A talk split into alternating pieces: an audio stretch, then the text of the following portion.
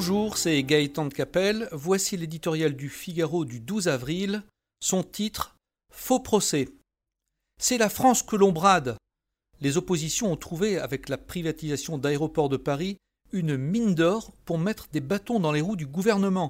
Pensez donc, vendre à des intérêts privés la plus grosse infrastructure du pays, de surcroît sa première frontière, quelle folie Présenté de cette manière, le projet, il faut bien le reconnaître, n'est pas dans l'air du temps. En pleine introspection nationale, touche une corde sensible de l'opinion, soucieuse de sécurité et de défense des services publics. Ça n'a pas échappé à l'improbable attelage de circonstances qui associe les restes du PS, les amis de Mélenchon et une partie de la droite. Ces postures ne répondent cependant à aucune des questions posées par une telle opération.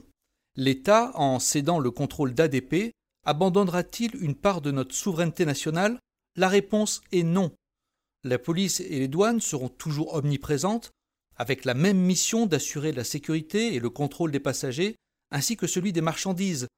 Régulé par les pouvoirs publics, le trafic aérien fera comme aujourd'hui l'objet d'une étroite surveillance, et l'Angleterre, dont les aéroports sont gérés par des entreprises privées, n'a pas la réputation d'être une passoire.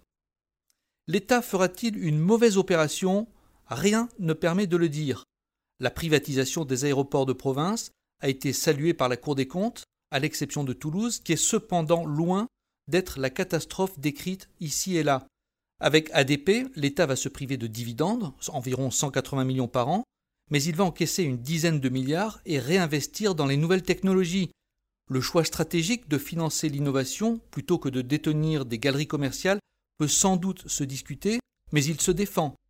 Quant à ADP, régulièrement en queue des classements mondiaux, il trouvera plus facilement auprès d'actionnaires privés que de l'État les moyens d'investir pour se mettre aux meilleurs standards internationaux.